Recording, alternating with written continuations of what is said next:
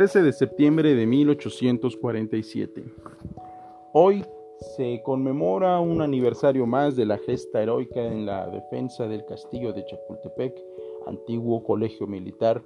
donde un puñado de jóvenes, entre los cuales algunos en unos años adelante iban a tener un camino diferente al de las ideas liberales, defendieron con total brío la integridad nacional y en este caso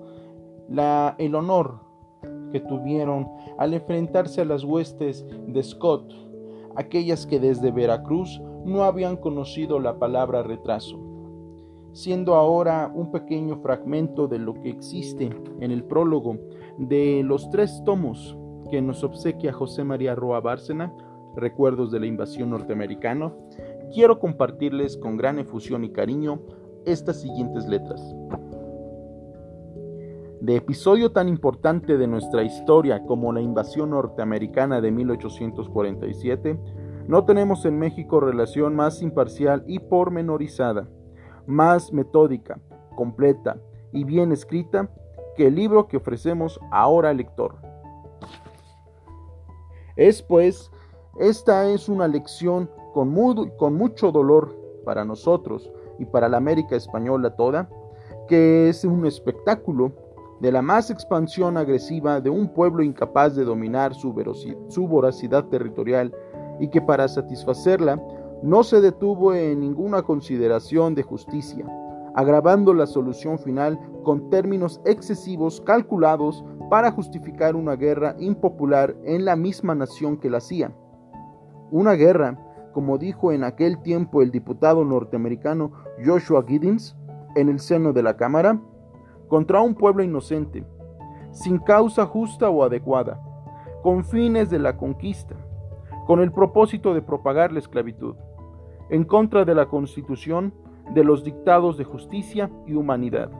y de los sentimientos de la época y de los preceptos de la religión que profesamos. Y para México, qué espejo revelador y verídico esta guerra injusta que no supimos resistir. Debería de ser curso obligado en la educación de todo mexicano el estudio a fondo de la historia de la invasión norteamericana para adquirir conciencia plena y valiente de nuestros vicios y defectos, de nuestras fallas y limitaciones, de nuestros desmayos e incapacidades, de la desproporción entre lo que soñamos ser y la estatura que nos impone la realidad.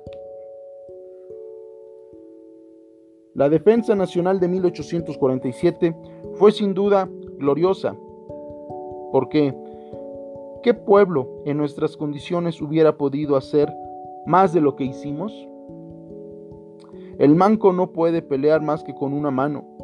¿Y qué disculpa más generosa de nuestra incapacidad de organización y de resistencia que el relámpago de temeridad y heroísmo que pagamos con la, con la vida misma y es como la desesperación honrosa, pero tardía, ante una acción mal calculada y destinada al fracaso? Pues ahora, según la sentencia tan mexicana de Juan Ruiz Alarcón, define aquella epopeya, que no queda que temer al que se atreve a morir.